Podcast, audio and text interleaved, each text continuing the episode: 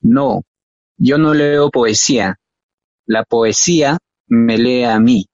La radiografía de mi alma es una hoja en blanco, una placa velada por tanta luz. Ojo, no hablo de iluminación, sino de luz y de esas pequeñas porciones de oscuridad que son mis letras, como virus de un algo que no sé, que tengo enfermedad. Ya me cansé de aparentar lo que no soy. Albert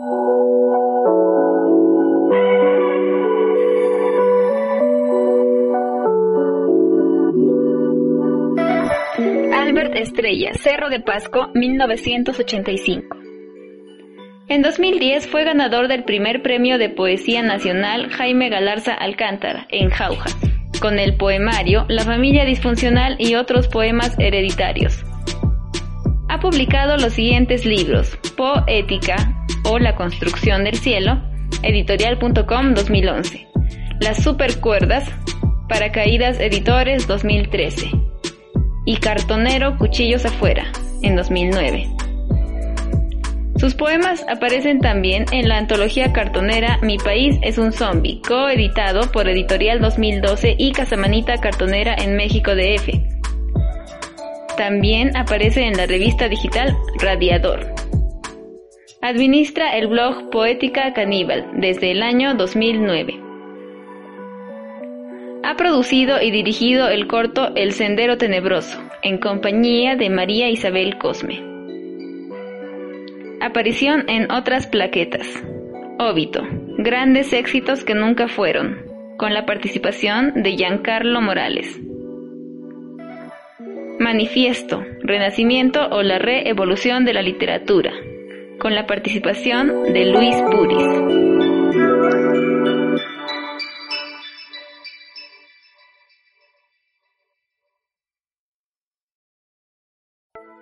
Piedras Gordas o sobre los primeros habitantes de Champamarca. Debajo de esta pampa está lloviendo, cada quien tiene una pena, un remordimiento, un dolor parecido a quemarse los ojos de tanto mirar el sol. De noche al otro lado del mundo en la imaginación no podríamos prender un fuego ancestral y nos extinguíamos. Hace frío en esta las estalactitas son como tallos sin pétalo. El rocío cae hacia arriba o hacia abajo. ¿Qué más da? No hay referencias. Romper los moldes, los esquemas, las fuentes de donde nacen los muertos. Aquí hay espacio para el nombre que no me pusieron todavía. Aún no hemos nacido. La mariposa no vuela, no se posa. La oruga se ha caído de la rama, la clepsidra se rompe. Vamos a despertar. Vamos a dormir. Vamos a cerrar los ojos que nos cubra la noche con su manto lleno de hilos de cuerdas que ya he vivido. Un tiempo a esta parte todos éramos parte de un todo, un chispazo, un descubrimiento del fuego y el primer hombre que encendió la yese vio a los Homo sapiens consumidos por el petróleo ardiendo en su propio infierno. Han pasado los años y la fricción está a punto de arder. He quemado mi árbol genealógico. Quien haya descubierto el fuego a lo mejor tenía frío y no había nadie alrededor. Todo era parte de una soledad, y la soledad, los años que el sol estaba cubriendo por la neblina, que es otro sueño. Vamos a despertar mañana pero no hay despertador. La noche de los tiempos es blanca, como una hoja donde se escribe A, Z, A, S, K, J. No entiendo cómo entiendes. Lo siento como tú sientes. No puedes cerrar los ojos del día en la noche son otros ojos, cada mirada tiene un ojo diferente, un ángulo donde la luz atraviesa diferente y ya no estás, nunca estuviste, solo el humo que has dejado después de la desaparición como una vela apagada hace instantes. Mi cuerpo estaba aquí, pero ya no estoy, somos simples letras que el tiempo se niega a entender. No se puede escribir el futuro de una forma en el que todos quepan en él muertos vivos, a punto de morir o renacer en los ojos. Escribir al revés no implica que viajemos en el tiempo a reconstruir todo. Todo es distinto desde los escombros la misma oquedad consumiendo nuestras casas derrumbadas en medio de la soledad que no es la misma desde hace cien años cuando existíamos en el color blanco de las fotos en negativo, escribir hacia atrás en busca del tiempo perdido a lo Proust, en el primer libro por el camino de Swing, en la plena oscuridad cuando lo único blanco es la hoja en la que quieres escribir palabras oscuras en medio de una desolación blanca donde crece el vacío hasta llenar su propio significado lleno de recuerdos que olvidamos debajo del aire en medio del cielo. Nadie sale de la mina. Ayer estuve perforando un poema duro con piedra hasta quitarle toda resonancia, toda minucia pensando en la palabra exacta como si fuera algo brillante, pero solo escribo piedras que se transportan en una faja, toneladas y toneladas de sílice que infestan mis pulmones y yo no tengo más vida que esta bajo la superficie. Las palabras son fallas geológicas que atraviesan la muerte desde el otro lado del cielo.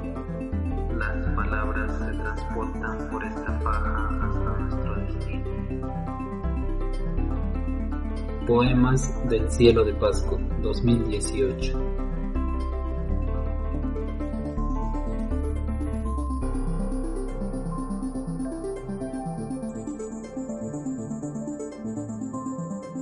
Regresión lineal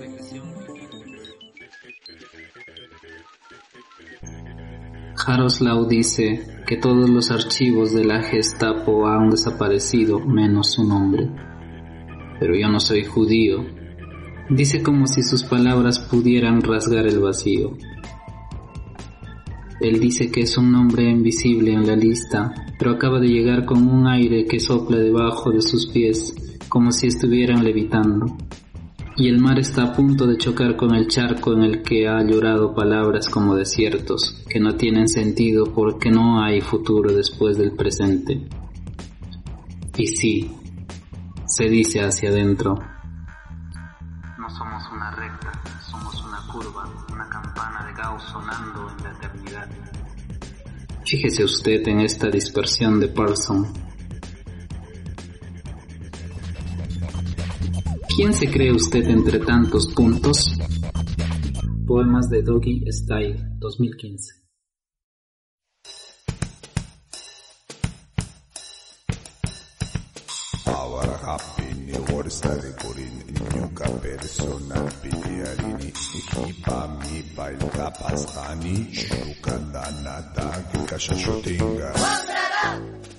Bien, buenas noches con todos y todas. Estamos en un episodio nuevo de, de nuestro programa podcast de Almandino. Hoy día vamos a conversar un poco sobre los poemas de Álvaro Estrella. Bueno, hemos escuchado ya los poemas de Álvaro Estrella y lo tenemos también justamente aquí. Albert, tus saludos. ¿Qué tal a todos los eh, oyentes y televidentes? No, sé cómo, cómo, cómo llamar ahora a esta nueva, esta nueva forma de comunicarse, ¿no? Que está de moda eh, por, eh, por época de la cuarentena. Eh, nada más eso, saludarlos y pues si hay preguntas que responder o algo que leer, pues, yo encantado de participar. Buenas noches con todos. Eh, estamos aquí para hacer la tertulia, la, tertulia virtual con, con Albert Estrella. Bienvenidos. Eh, los comentarios o preguntas que deseen dejar para el autor pueden ponerlos en los en la transmisión en vivo en Facebook en los comentarios. Sí, buenas noches con todos. Albert, también un saludo a la distancia. Bueno, hoy vamos a cerrar eh, este ciclo de Almandino 1, ¿no? Con Albert Estrella vamos a compartir dos poesías del Almandino. Hola chicos, ¿cómo estás Albert? Y bueno, eh, eh, compartir un poco de tu experiencia poética, tal vez dar algunos comentarios sobre, sobre sus escritos, ¿no? Steven Bravo dice, vine a escuchar poesía, no a verla. Chumas, a ver qué hacen más. Eh, Albert, de entrada una, bueno, algo que siempre a mí como parte de la, del auditorio, de hecho que algunas veces escuché, eh, mucha poesía que tiene imágenes en la física, ¿no? Sobre todo las dos que hemos escuchado ahora, que aborda el tiempo. Incluso una vez vi una performance tuya que se trataba sobre la caja de Schrödinger, algo así, ¿no? Sí, este, bueno, pues tengo una obsesión con el tiempo, eh, también este, eh, siempre he sido fanático de la, de la física, ¿no? De la, por lo menos de, de la física de divulgación, porque teóricamente pues no manejo fórmulas, no manejo, eh, es, una, es una física así como pues de, de manual para secundaria, ¿no? O sea, mm, siempre me interesó la física y los mundos posibles y los viajes en el tiempo que se realizan a través de la palabra, ¿no? Entonces, este, de ahí viene esa, esa fascinación. Me acuerdo que a los tres años mi hermano me enseñaba a, a bueno, pues libros de astronomía, libros sobre los planetas. Cuando Plutón era planeta todavía y ahora pues ha vuelto a ser planeta. Eh, de ahí viene esa obsesión con el tiempo, eh, con la física y con todo esto que tú ves en, en la mayoría de mis libros de poesía. Mm, algunos, algunos esbozos de, de física rudimentaria, se puede decir. Entonces, este, es una predigitación que tiene el, poeta. Eh, utiliza, utilizar temas diversos para encajarlos en, en, en su poesía, ¿no? Es más, eh, ahora ya no utilizo mucho los, los, eh, bueno, como dice el amigo Steven, eh, me cansé del formato escrito y pasé a un formato más audiovisual y pues este al que le guste le gusta. Esos son los nuevos formatos y yo busco otras formas. Cada uno busca sus formas. Yo sé que a algunos les gusta la música, a algunos les gusta eh, probar otro, la poesía electrónica. Eh, hay mucho por descubrir todavía y hay que redescubrir todo. Claro, eso es exactamente lo que un poco a nosotros como colectivo nos ha importado, ¿no? Registrar la diversidad. Y en esa diversidad, en esto, en este contexto de la pandemia, incluso hemos encontrado como que muchos choques de los poetas y que los han tildado quizá de culturosos, ¿no? Pero que es una anécdota al final, ¿no? De esta diversidad que justamente ellos planteaban era de, o su discusión, ¿no? De que la poesía se había estancado en un nivel más clásico. Tu trayectoria, eh, incluso cuando hemos leído tu biografía, hemos encontrado, ¿no? Esa forma de exploración de la, de los audiovisuales, ¿no? ¿Cómo empezaste con eso, Albert?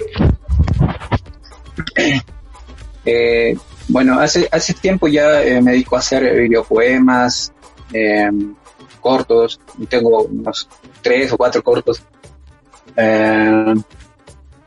Eh, en realidad este, esa, e, esa, mm, esa forma de, ver ahora la, es una evolución que tengo en todo caso como, como visión total del artista, ¿no?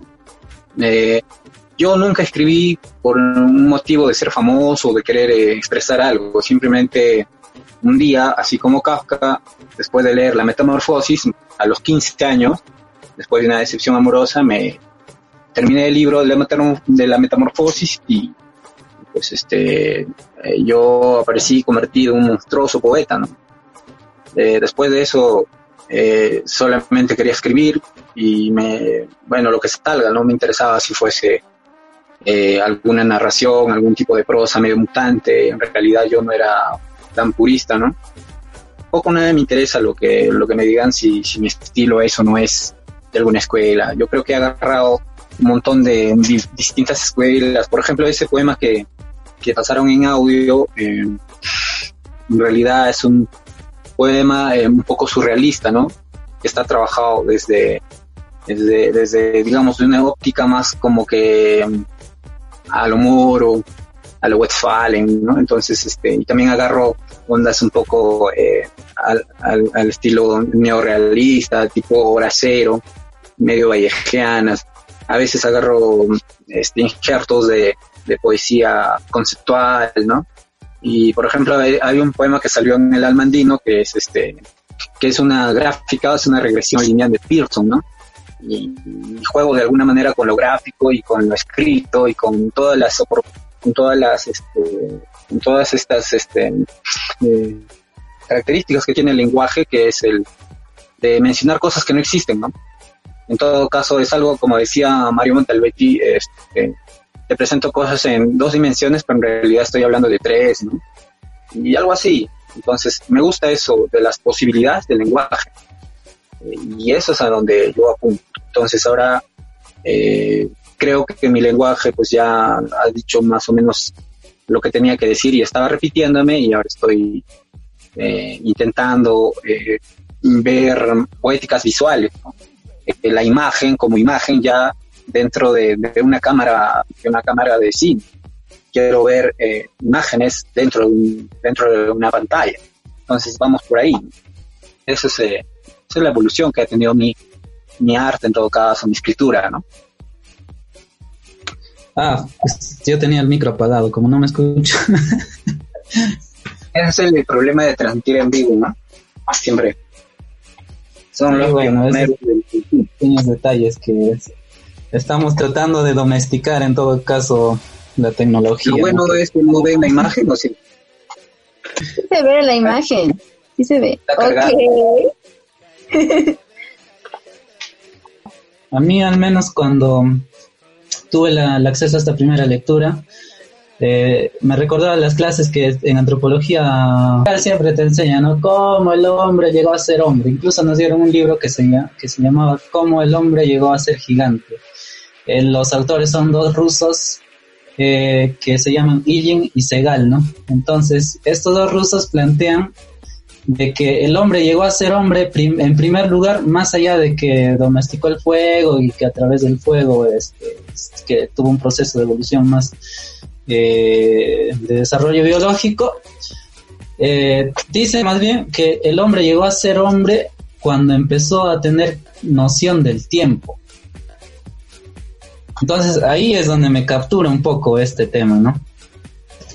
de las de las imágenes cuando y también cuando hay una imagen precisa cuando dicen todos éramos parte de un todo pero que eso es una imagen ya más, cosmogónica no eh, inevitablemente nos lleva a pensar en el tema de la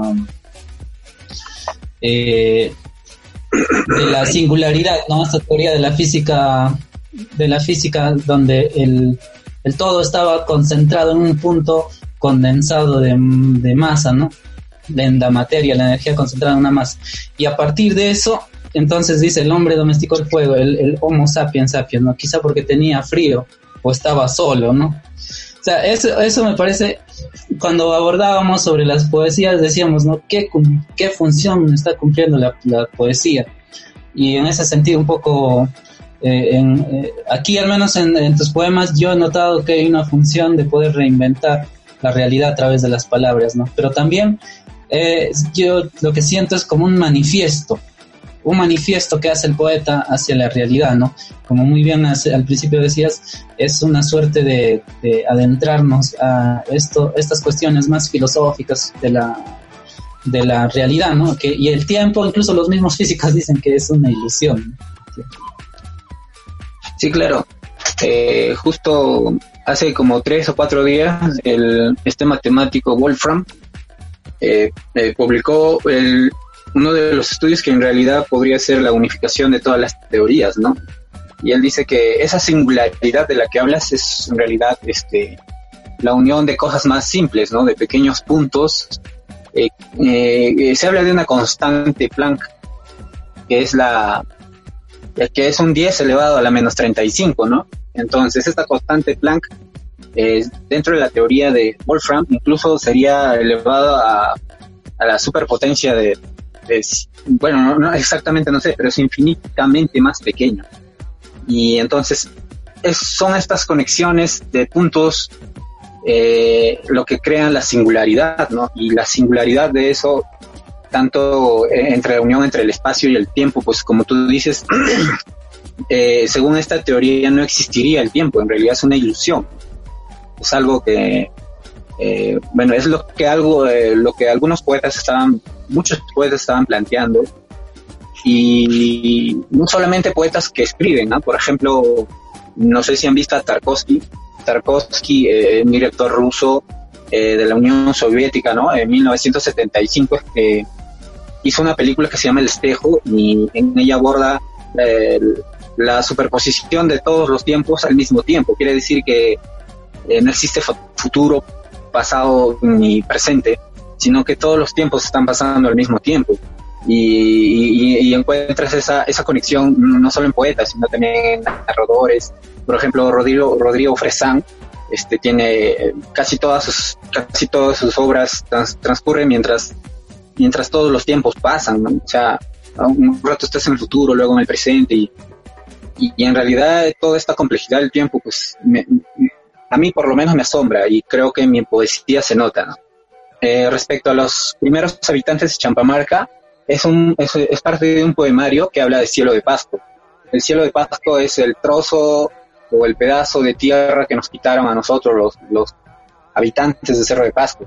Eso, quiere, eso incluye a los primeros habitantes que justamente eh, eh, vivieron en esta, en esta pampa, ¿no? que se llama Champamarca, y donde se encontraron pues, arte rupestre y lo que tú dices, ¿no? la explicación antropológica de que el hombre es hombre desde que se da cuenta de que, de que está presente, ¿no? de que existe un yo, y ese yo transcurre en un tiempo que nunca se termina. Y bueno, pues eh, toda esa historia y todo ese futuro está en un solo momento. Y de eso trata en realidad ese poema, ¿no? De, todos los tiempos al mismo tiempo también. Piedras Gordas o sobre los primeros habitantes de Champamarca, del, eh, del vacío existencial, ¿no? De nuestra existencia, de lo diminuta que es lo que se explica ya con lo que estabas mencionando, que siempre estás también hablando del tema, temas de física, todos estos fenómenos. Entonces aquí también podemos encontrar un poco de eso. Me recordó el primer párrafo, me recordó un poco a las historias de migración de la huida de los afectados por el conflicto armado interno en la época de los 80 y 90. Eh, sin embargo, ya cuando continué leyendo, me remontaba a una época más antigua todavía me parece que es un, nivel de introspección muy muy avanzado, no muy profundo, que luego ya entiendo el motivo cuando más adelante mencionas el tema de, de las minas. Nadie sale de la mina, ayer estuve preparando un poema duro como una piedra. Creo que el, la acción de, quizás entrar a una mina o trabajar en una mina es de alguna forma como entrar uh, dentro del eh, ingresar a zonas que todavía no están completamente dominadas o, controladas por el ser humano, explorar algo desconocido, pero a la vez algo muy antiguo. Entonces yo lo relaciono con eso, el hecho de que, de que se hable de descubrimiento del fuego, de estalactitas. Y pienso que esa actividad también de adentrarse en un lugar tan tan desconocido y solitario. También me, me impactó eh, la, la, parte donde dice, quien haya descubierto el fuego a lo mejor tenía frío y no había nadie alrededor. Ya lo relaciono más con el hecho de la, del, inicio de una vida sedentaria y los humanos y la necesidad que tenemos como animales de la socialización, ¿no? Que no solamente por una necesidad quizás emocional, sino ya va más allá incluso con algo físico. También en el tercer párrafo me, me llamó la atención también la parte donde dice, no entiendo como entiendes, no siento como tú sientes, no puedes, no, todo eso. Me lleva a pensar en la, individualidad, la singularidad de cada ser humano, lo distintos que somos y los solos que estamos también al final. Yo pienso eso también.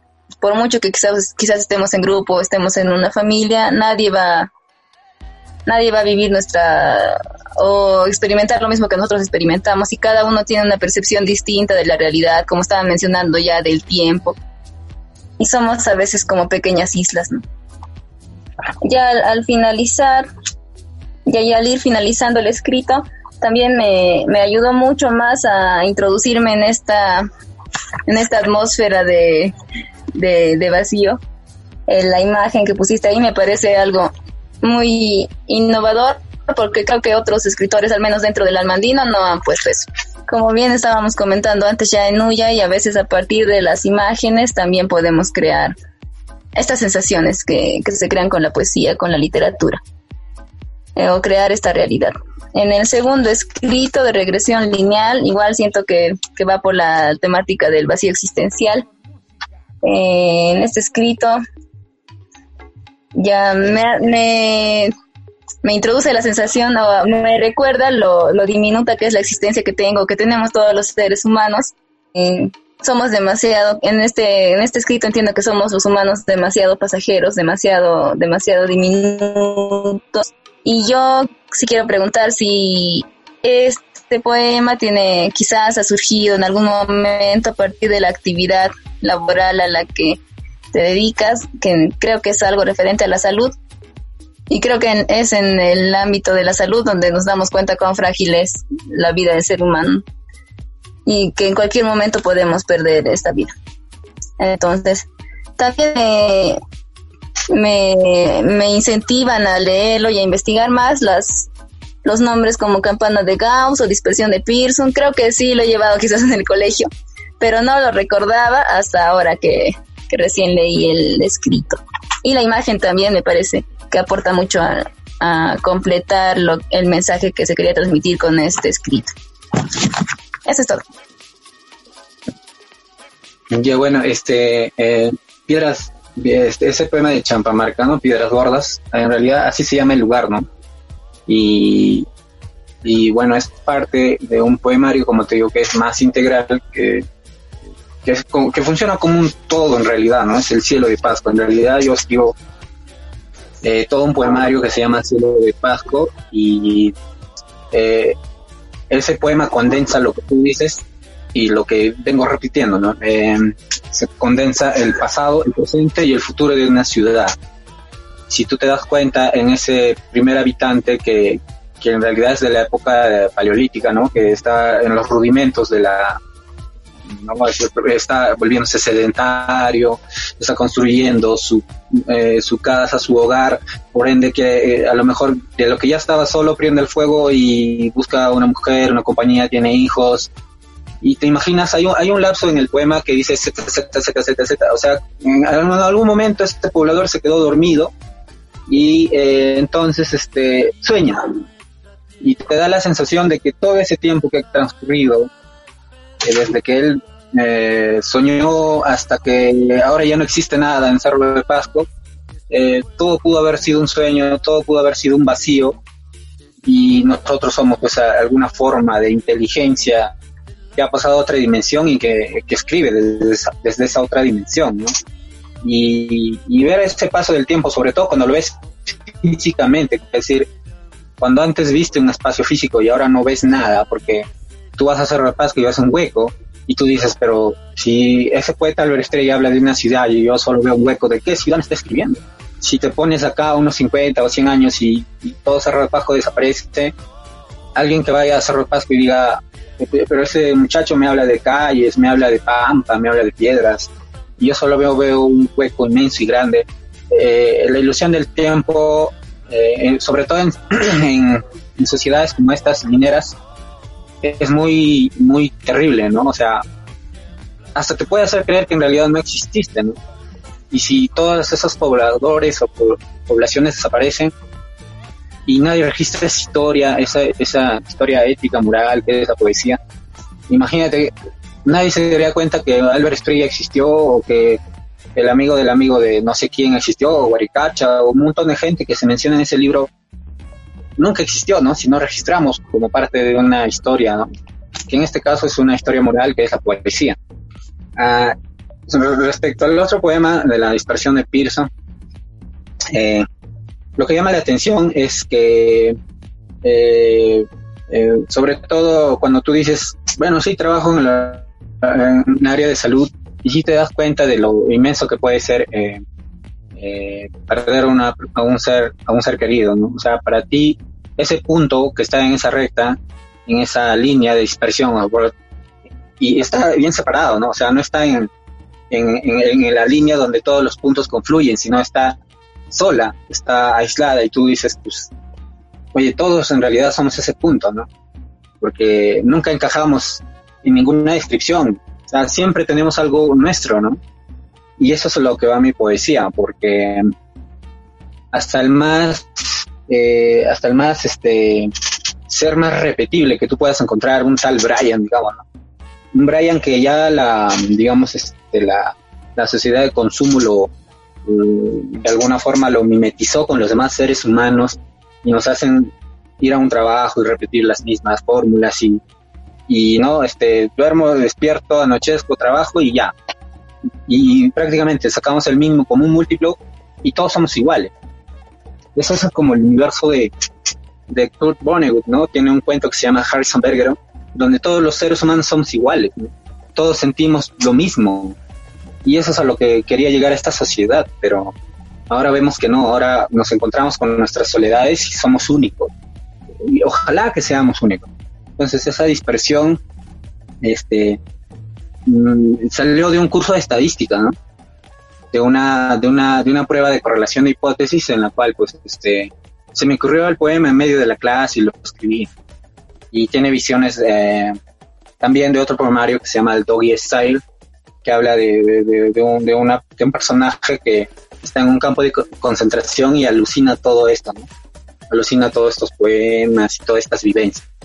Y también es un ser único porque existe, a lo mejor existió o solamente existe en mis textos, quién sabe, ¿no? Eh, eso es para responderte, Mario. Sí, ahora sí escucho. Tenía un problema de señal. ok. ya, bueno. Ahora sí yo me desconecto un ratito. no, me, perdón, perdón. Apago el micro, quise decir. Ay. Bien, Albert. Bueno, en estos dos poemas se logra captar es esa, esa característica que tienes de, hacer esta pasión íntima, eh, plasmarlo, ¿no? En dos en dos dimensiones, ¿no? Tanto en la palabra como en la imagen. Es igual en el primer poema, que es Champa Marca, justamente en prosa poética se observa ello, ¿no? Eh, rasgos de vanguardismo, ¿no? Cuando ya pones la S estirada, que es símbolo de sueño, luego tienes ahí letras dispersas, ¿no? Y que son como trabadas, como no, no hay nada, ¿no? Y hablaríamos de ahí tal vez de un dadaísmo, un expresionismo y demás. Y ahora, con respecto a, las metáforas, por ejemplo, hay metáforas buenas que eh, solos hacen resaltar toda la poesía, ¿no? Por ejemplo, donde dice, nos hablas de cómo el cielo de Pasco, o sea, de la ciudad, ¿no? A veces son, las ciudades mineras están condenadas a ser, al finalizar, ciudades fantasmas, ¿no? Pero sin embargo, nos dices, ¿no? Nadie sale de la mina. Y es cierto, ¿no? A veces eh, es una condena también, eh, que a veces el mismo ser humano, al encontrar el, que ya encuentra el fuego y demás, se condena, ¿no? El petróleo y demás. Y ayer estuve perforando un poema duro como una piedra. Y, es cierto, ¿no? Incluso las piedras, eh, desde, el inicio, desde la formación del, del universo, siempre han estado presentes. y me parece que es genial cuando termina la poesía con que las palabras son fallas geológicas que atraviesan la muerte desde el otro lado del cielo. si es cierto, o las palabras vivimos a, veces en el hablar diario, se trabaja mucho eso, ¿no? Se empieza a buscar mucho lo que es quitar la redundancia, estar minuciosamente pensando incluso cómo el lenguaje puede calar bien, ¿no? Y son como especies de vallas, ¿no? Que a diario tenemos que estar saltando. Eh, recuerdo mucho, por ejemplo, González Prada, que en un momento se cansó y dijo, voy a escribir ¿no? Eh, como tal y cual, no nada de si es Vallejo, escribo con G, con J, eh, igual, no viejo, tal vez con, G y demás, tal como suena, ¿no? Pero es cierto, son, ah, exacto, ah, citando páginas libres. Y es cierto, o sea, son fallas geológicas que tenemos que estar firmando y demás, ¿no? y que ya se observa también en el, gráfico que pones, ¿no? Al final, igual en regresión lineal. Sin embargo, Albert, tengo una pregunta. Eh, ¿Hasta qué punto logra compactarse esto de las imágenes y la misma poesía, no? Entonces hayan críticos que digan que los gráficos eh, justamente esquematizan el significado de la poesía. Y tal vez no, no sería tal vez que la, eh, esto, justamente estos gráficos le quite o limiten la autonomía de, vida del mismo, de la misma poesía. Esa sería mi consulta. Este, bueno, en realidad, este, sí, hay muchos que dicen que, claro que eh, hay personas que escriben desde el error y yo escribo desde el error intencionado, ¿no? O sea, de alguna forma lo que tú dices es cierto, eh, lo, le quita o le aumenta, eso va a depender de, del tipo de, no de lo que tú quieras encontrar o las de alguna forma este las imágenes que puedas haber vislumbrado como tú dices, este, de muchas maneras este, le quita, al, por ejemplo, dentro de la perspectiva simbólica, se pierde mucho, pero dentro de la perspectiva de, de generar un, unas, eh, una nueva forma incluso de, de decirte, mira, como por si acaso si no entiendes, aquí va la cosa, pero tampoco vas por ahí. Es más, en la explicación, como tú dices, te pierdes y el poema se pierde. Y, esa es mi intención. O sea, todo lenguaje en realidad nunca quiere decir lo que tú, lo que tú quieres expresar. ¿no? O sea, es como que eh, lo que decían en clase de, de ¿no? O sea, una clase de lingüística general. ¿Por qué diablos el perro es perro y no otra cosa? ¿Por qué las palabras necesariamente son eso y no otras palabras? ¿Por qué yo no digo, pues, este, perro al gato? Ah, como un poema de Vallejo, ¿no? Creo que le llamaba otra, por otras cosas a otros nombres. Entonces, todo lenguaje nos limita en realidad. O sea, si tú quieres expresar algo, incluso cuando tienes el dolor de la pérdida de alguien, el dolor sobrepasa eso, ¿no? Entonces, nunca, nunca llegas a completar lo que en realidad sientes. Y hay una, y es por esa insuficiencia, por esa falta de significante de las palabras que yo le meto más significante y a ver si con eso de alguna forma te llenas, pero en realidad tampoco llegas a eso. Solo saturas y saturas y saturas y siempre quedas con ese peligro de la incomunicación, del no haberte hecho entender. Y yo, pues, este, hago pues una hipérbole de eso. O sea, me, exalto demasiado ya, le, mando más imágenes, más símbolos, como un rococó medio neo vanguardista. Y bueno, pues sí, sí tienes razón, y, y lo hago adrede.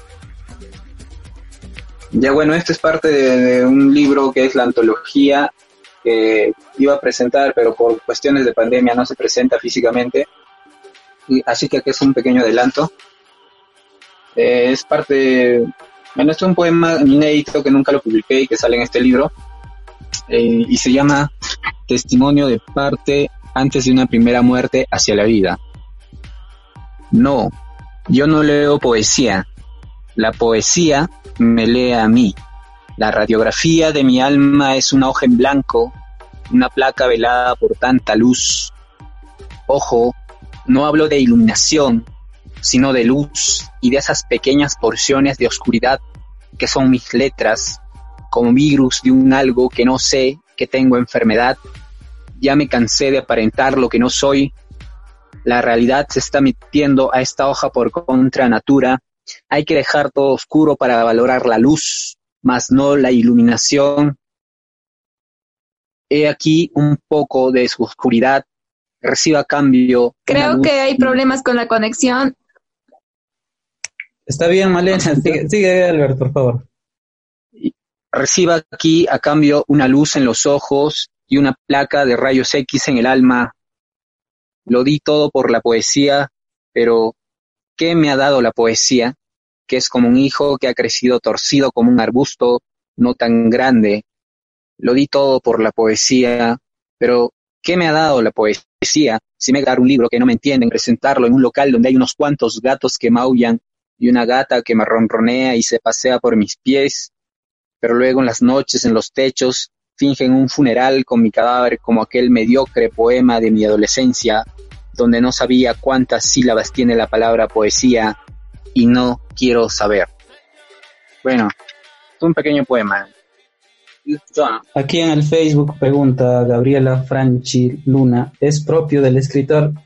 Sí, pues Gabriela, de eso estamos hablando desde hace rato. ya, Esperanza Anticona dice silencio en esa voz femenina que interrumpe. Ay, ay, ay. Malena, ya ves. Y una mujer te lo ha dicho, Malena, así es que. Ya, bueno. ¿Qué continuó? No llegué a escuchar. Dice, silencio en esa voz femenina que interrumpe. No, no escuchaba, pues había, pensé que era problema de la línea, creo que era en mi, en mi internet. Ya, continuamos. Eh, Albert, una pregunta, mientras que Carlos también resuelve su tema, su tema de conexión. Para ti, ¿qué función cumple la poesía? Eso es algo que hemos estado como que explorando de todos los poetas y bueno, en, ese caso para tener un registro tuyo. Bueno, este, mm, para el poeta pues hay muchas funciones. Mm, eh, no, no, eh, el poeta, bueno, en mi caso, para mí cumple una función muy este, importante en el sentido de que te, ayuda a entender otras perspectivas, otros mundos, te ayuda a, contemplar el mundo con otros ojos, te ayuda a, a encontrarte a veces contigo mismo. Eh, depende, de, depende de a dónde quieres llegar, ¿no? O sea, a veces uno busca en la poesía lo que, lo que, lo que no quiere encontrar, ¿no? O sea, de repente te, te gustan unos versos y tú de casualidad leíste eso y de casualidad ves los ojos con esa forma de ver el mundo, ¿no? Entonces, este, si alguna vez la poesía te abre los ojos y de verdad ves con ojos de poesía, pues eh, te ayuda desde entender problemas matemáticos, eh, que es en mi caso, ¿no? Desde que leí poesía soy, eh, me empezó a gustar la matemática o la física, ¿no? Sin esa forma de entender el mundo o sin esa forma de entender las palabras, no, no hubiese, no me hubiese adentrado también en la física, ¿no? O en la, o en la estadística, o en la antropología. Yo creo que mm, va a depender también de la persona, de lo que buscas, eh, yo nunca quise encontrar la poesía, la poesía me encontró a mí, como dice, como, dije, como dije antes en un poema. Eh, yo lo di todo por la poesía, pero la poesía no se queda para mí. Me, solamente me da formas de ver el mundo y yo creo que en las personas también funciona así, ¿no? Las personas que de alguna forma les ha tocado la poesía eh, es porque estaban internamente buscando algo que no sabían y sin querer encontraron en algún poeta, tal vez no les gustará, por ejemplo, mi forma de escribir o la forma de escribir de algún poeta, pero, por ejemplo, si te gusta la forma de escribir que tiene Vallejo o la forma de escribir que tiene Ielson o Montalbetti o no sé, los poetas de hora cero, ah, si has encontrado algo y de verdad lo has encontrado sin querer, pues ha ayudado mucho, ¿no? Y la poesía va a cumplir el rol que tú le quieras poner, ¿no? Y sobre todo si llegas a ese nivel de, de intimidad que has tenido con la realidad, ¿no? O con los símbolos, en todo caso, si eres también este purista, Si eres purista y te gusta la poesía simbólica, la poesía este que, que ve ese plano formal, también has encontrado cosas, supongo, y te han ayudado. Entonces, eh, cumple distintas funciones y depende de la persona, eh, bueno, pues, a la que le guste leer la poesía, ¿no? Yo creo que cumple muchas funciones y va a depender de cada quien. Sí, hay para, todos los gustos, con todas las funciones precisas. Y bueno, nos está viendo también Gina, no, Luz Gina. Ella también es escritora y hemos tenido el gusto de escuchar sus poemas y estamos intentando catalogarla ¿no? para, sus, para el tercer número de Almandín. Eh, a ver, no sé si Carlos logró conectarse. Sí, sí, sí, sí, yo ya, ya recuperé la línea. ¿Me escuchan? Vamos, Carlos. Sí. Eh, un poco comentar sobre los escritos de Álvaro Estrella, ¿no? Lo interpreta como un uh, fuera existencialista, ¿no? Existencialista, ¿no? Por ejemplo, en este universo, ¿no? De noche, al otro lado del mundo, en la imaginación, no podíamos perder el fuego astral y nos extinguíamos, ¿no? Como si busca otra realidad, otra dimensión, ¿no? igual en, esta parte, el rocío cae hacia arriba o hacia abajo, ya que como que con el lenguaje eh, corriente, digamos, o, cotidiano, lo trata de tal vez eh, hacer eh, extraordinario, ¿no? Salir de lo común, buscar en el lenguaje. No, igual en el primer párrafo veo casi una, como una regresión, ¿no? Aún no hemos nacido, las mariposas no vuelan, no se posta, la oruga, se caído de la rama, la se rompe, vamos a despertar. Es como si estuviéramos en un sueño y como que recién vamos a existir, ¿no? Igual, no, eh, en este verso, ¿no? He quemado mi árbol genealógico, ¿no? Quien haya descubierto el juego, a lo mejor me ha ¿no? Aquí más o menos podría interpretar, ¿no? Uno existe cuando tal vez busca o, tal vez eh, eh, es escaso alguna cosa, ¿no? Por eso, no. Uno busca el juego cuando tenía frío, ¿no? La existencia, ¿no? De, lo opuesto, ¿no? Uno existe cuando eh, busca lo, su opuesto, ¿no? Igual también así menciona la soledad, ¿no? Mi alrededor todo era parte de una soledad. Creo que casi eh, eh, todos los poetas, escritores, casi siempre lo mencionan, ¿no? La soledad como tal vez aquella que, que, te, que te hace crear, ¿no? que te hace existir, ¿no? Y al final, ¿no? está cubierto por la neblina, que es otro sueño, o sea, como varias realidades, varias dimensiones, ¿no? Nosotros vamos a despertar mañana, ¿no? Igual, o sea, sigue eh, tal vez eh, mm, siendo un poco más, este, eh, buscando más dimensiones en, la poesía, ¿no?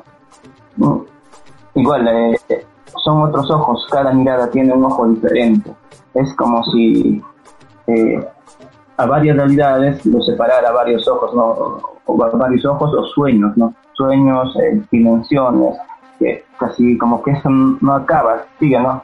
Y al final como que eh, tal vez el yo poético regresa, no somos simples letras que el tiempo se niega a entender. Igual como que en el otro poema también nos, dice, no sé, tú eres eh, simplemente este punto, ¿no? O sea, un vacío tal vez esencial, existimos por existir, si te apegas o si te alejas de la línea, no importa, tú eres ese punto entre los muchos, ¿no?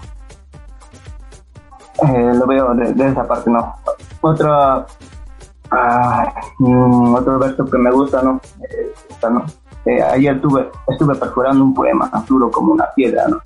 Claro, ya eso reflejando también o contextualizando a lo que es Cerro de Pasco, ¿no? Y me parece en esta parte como que ha tenido, Albert ha tenido toda esta experiencia de la mina, por eso no, Aquí también hay no solo que se transforman en una faja toneladas y toneladas de sílice que infestan mis pulmones y yo no tengo más vida. Las palabras son fallas geológicas que atraviesan la muerte desde el otro lado del cielo. Eh, claro, eh, e-, este poema tal vez, eh, este, si no hubiera tenido título, no casi todo hubiera sido existencial, ¿no? por ejemplo, cuando Álvaro Estrella explicaba de que eh, de, ese proceso de Cerro de Pasco, que ellos mismos, que los mismos pobladores han tenido la culpa, que casi con esa explicación eh, que tendría otro sentido la poesía, ¿no? lo veo eh, existencial. Eh, hacerle, a ver, para terminar, hacerle una pregunta a Albert. Eh, ¿hasta, ¿Hasta qué punto tal vez la ciencia y arte podrían este, convivir, eh, tiene vez líneas separadas, hasta qué punto, o, siempre se, van a mantener ahí, ah, ahí conviviendo la poesía y el arte, o son distintos, no, eh, que algún día tal vez se, van a separar, van a eh, tomar líneas diferentes, no, no, esa sería mi pregunta.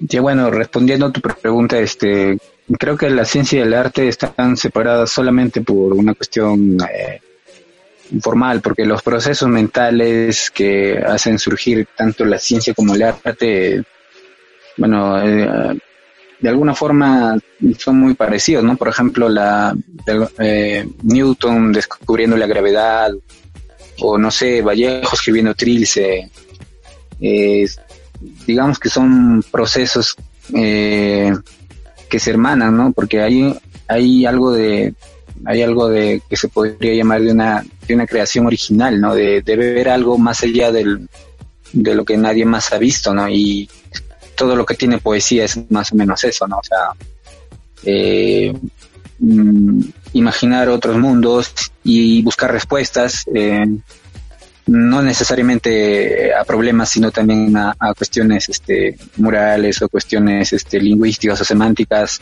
eh, alcanzar esa iluminación eh, eh, bueno, pues este, hermana ambos procesos mentales, ¿no? Eh, más allá de que con el lenguaje hables, es el otro hemisferio y etcétera, este, es la experiencia de encontrar algo nuevo, algo hermoso, lo que va a hermanar siempre a la ciencia y el arte. Contemplar un cuadro de Van Gogh o, escribir una, una, por ejemplo, una pieza musical a lo Bach o a lo Beethoven todos esos procesos mentales y toda esa creación que existe es lo que va a hermanar tanto a la ciencia, al arte. Y gracias a eso, a, a esa experiencia genuina es lo que mm, el mundo va a ser mejor, ¿no? Siempre, gracias a los poetas, a los artistas y también a los, a los, a los que se dedican a la, a la ciencia, ¿no? A los matemáticos, a los físicos, hay un montón de gente que anda con mucho talento y, y, no solamente talento, sino con la disciplina que exige el escribir y el, y el seguir resolviendo problemas y problemas. Eh, yo lo veo igual, ¿no? O sea, por ejemplo, yo ya tengo más de, tengo 35 años y debo, debe, ser que ya casi 20 años de escribir poesía, ¿no? Y, y también hemos cultivado libros y, y y cuando en el 2001, por ejemplo, había muchos chicos que salíamos así en grupos a escribir ya pues un montón de ellos no, no, no existen, ¿no? No, no, han sobrevivido al paso del tiempo. Yo creo que un verdadero poeta y un verdadero, no, un verdadero eh, físico, matemático, lo que tú quieras, este, aparte de talento, ha tenido que cultivar una disciplina para seguir en este mundo, ¿no? Y pues este, eso, ¿no? Este, tanto la ciencia como el arte van a existir cuando personas como nosotros siguen con esas inquietudes, siguen queriendo ver en el mundo más allá, ¿no? Cosas que existen más allá y que nadie ve, ¿no? El pensamiento literal, por ejemplo, ¿no? Este, que tiene la ciencia, que tiene el arte, es esencial, ¿no? Es, lo que hermana en realidad ambas disciplinas, ambas, ¿no? A la ciencia y al arte. Siempre va a existir eso, ¿no?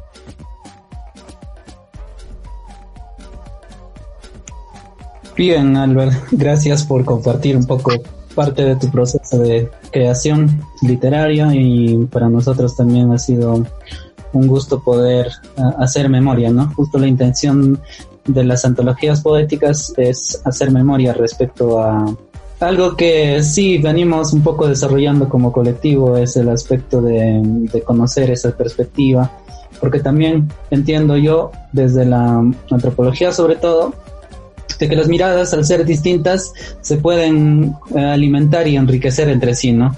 Yo vengo desarrollando bastante sobre el tema de la transculturalidad y al menos desde el grupo también intentamos hacer eso. Mm, y algo que Arguedas quizás se ha dado cuenta del Valle del Mantaro, ¿no?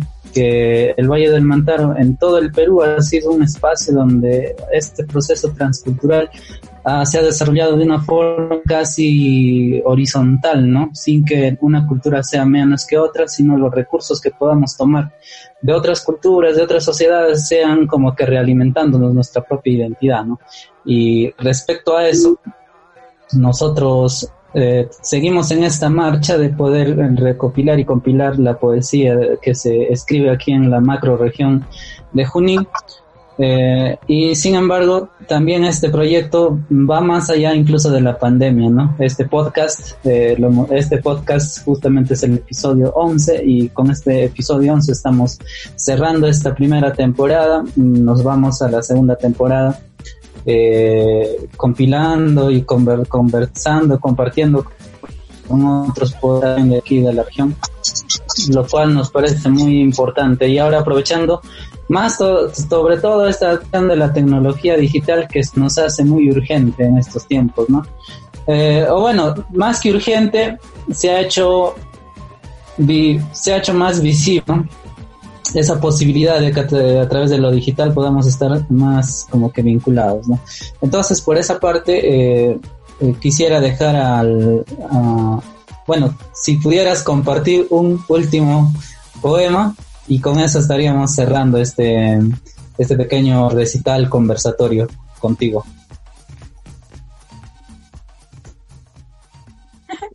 Entonces, este, este poema es de, de mi poemario eh, Poética o la construcción del cielo. Se llama Edificio y tiene un epígrafe de Eliseo Diego que dice, Poeta, vale decir un pobre diablo a quien no le queda más remedio que escribir en renglones cortos. Todo poeta sabe que el poema es un edificio y que para entrar por primera vez lo mejor es burlar la vigilancia del lenguaje, los perros Doberman que son metáforas que ladran, que te muerden la pierna, te sacan un trozo de carne y lo mastican hasta que regreses. Y tú regresas, pero a veces no sientes nada. Hay que regresar muchas veces para sentir algo. Todo poeta sabe que el poema tiene ascensores para subir o para bajar del verso 1 al verso 11, que es este, del verso 1000 hasta el cielo o hasta el infierno. Todo poeta sabe que el poema no tiene gradas con señalizaciones y salidas de emergencia para los sismos o terremotos del lenguaje o los atentados que causa el alma, tanto si estalla de felicidad o tristeza. Todo poeta sabe que el poema existe en un plano, mas no se construye hasta colocar la primera piedra, que es la sustancia de todo, tu ser. Todo poeta sabe que los departamentos están arrendados a veces a familias disfuncionales, recién casados, madres solteras y hasta él mismo habita en uno de sus pisos y su departamento está lleno de cosas transparentes, que parece que no viviera nadie, que ya lo desarrojaron porque venció el mes. Todo poeta sabe al final de un verso que es el poema quien hace al poeta o viceversa, que es bueno equivocarse y decir que uno es lo otro y lo otro es lo uno, que el poema es un texto cuyos renglones se tambalean con el viento, que se derrumban cuando creen sostenerse, pero que están ahí con sus columnas de aire, soportando la realidad de su concreto, que es algo tan duro que se parece al alma de su constructor. Bueno, pues es una, es una burla en realidad lo que es escribir en renglones cortos, como dice el Liceo Diego, ¿no? Y ahí está algo de mi poética. Bien, gracias a todos los que han participado. Igual les comentamos que eh, esta tertulia va a estar publicada en YouTube y en Spotify. Ya vamos a estar dejando el link. Muchas gracias a Albert Estrella por darse tiempo de participar. Y, y bueno, no sé si Kevin o Carlos también quieren agregar algo más o Albert. También dónde podemos encontrar, sí, dónde podemos encontrar más de tu producción literaria, Albert. Bueno, este, me pueden escribir eh, por interno pueden eh, buscarme en Facebook. Eh, al que desee les voy a dar algún PDF tal vez porque mm, no hay, ah, por el momento no hay una forma de, transmitir en físico, ¿no? Sería bueno compartirlo en archivos de PDF, pero también podría ser un delivery tal vez a precio... Con, que salga para el pasaje, bueno, no hay movilidad, o sea que vamos a pie, o sea, en realidad este, me buscan por el Facebook, eh, tengo un canal en YouTube con mi nombre también, ahí está este un corto y algunos otros poemitas en, en video. Este nada más no este eso sería todo. Gracias por la por la charla por la por la iniciativa de compartir esta este podcast y esta transmisión en vivo por Facebook. Yo sé que han tenido pues problemas técnicos. Todos tenemos ese tipo de problemas ah, cuando iniciamos algo que es novedoso no a lo mejor de acá mm. al siguiente año o unos cuantos meses aparezca una nueva aplicación donde nos, nos ayude a mejorar la conexión. No sé, eh, yo creo que esto del, por lo menos este, estas tertulias, este, no hay mucho trago, ¿no? O sea, no estamos alrededor de una mesa en vez de, en vez de escucharnos tomando trago y hablando de otras cosas. A lo mejor nos ayuda incluso a conectarnos más, ¿no? y por más lejos que estamos, este, creo que entendemos más y nos llega mejor el mensaje y estamos más lúcidos. Y ya, pues, ¿no? Es, es una nueva forma y creo que este podcast va a pasar a la historia porque va a ser el primer podcast o la primera transmisión en Facebook, ¿no? Aunque sea mal, pero van a hablar del 2020, van a hablar del 2020, van a decir, en la época de la pandemia, oye, las charlas que se generaban por lo menos hablaban de algo interesante no como ahora, siempre, siempre todo a lo mejor van a decir en el 2060, van a decir ahora, ahora ya ni hablamos, todo nos llega por, por, conexión, por USB al, directo al cerebro, ¿no? Eh, no sabemos lo que nos espera el futuro y somos como que privilegiados de vivir y también un poco castigados por vivir en esta época de pandemia, pero igual eh, eh, por algo estamos aquí y para algo pues ustedes ya están en el número 13 ¿no? Número 13 ya, ¿no? O 12. 11. Bueno, espero que sea. Eh, Vamos por la segunda edición, pero suerte y eh, felicidades y felicitaciones, felicitarlos a ustedes que sigan pues, con esta iniciativa y que, que sigan invitando a autores no solo regionales, sino también nacionales. Es un gusto y un placer conversar con ustedes.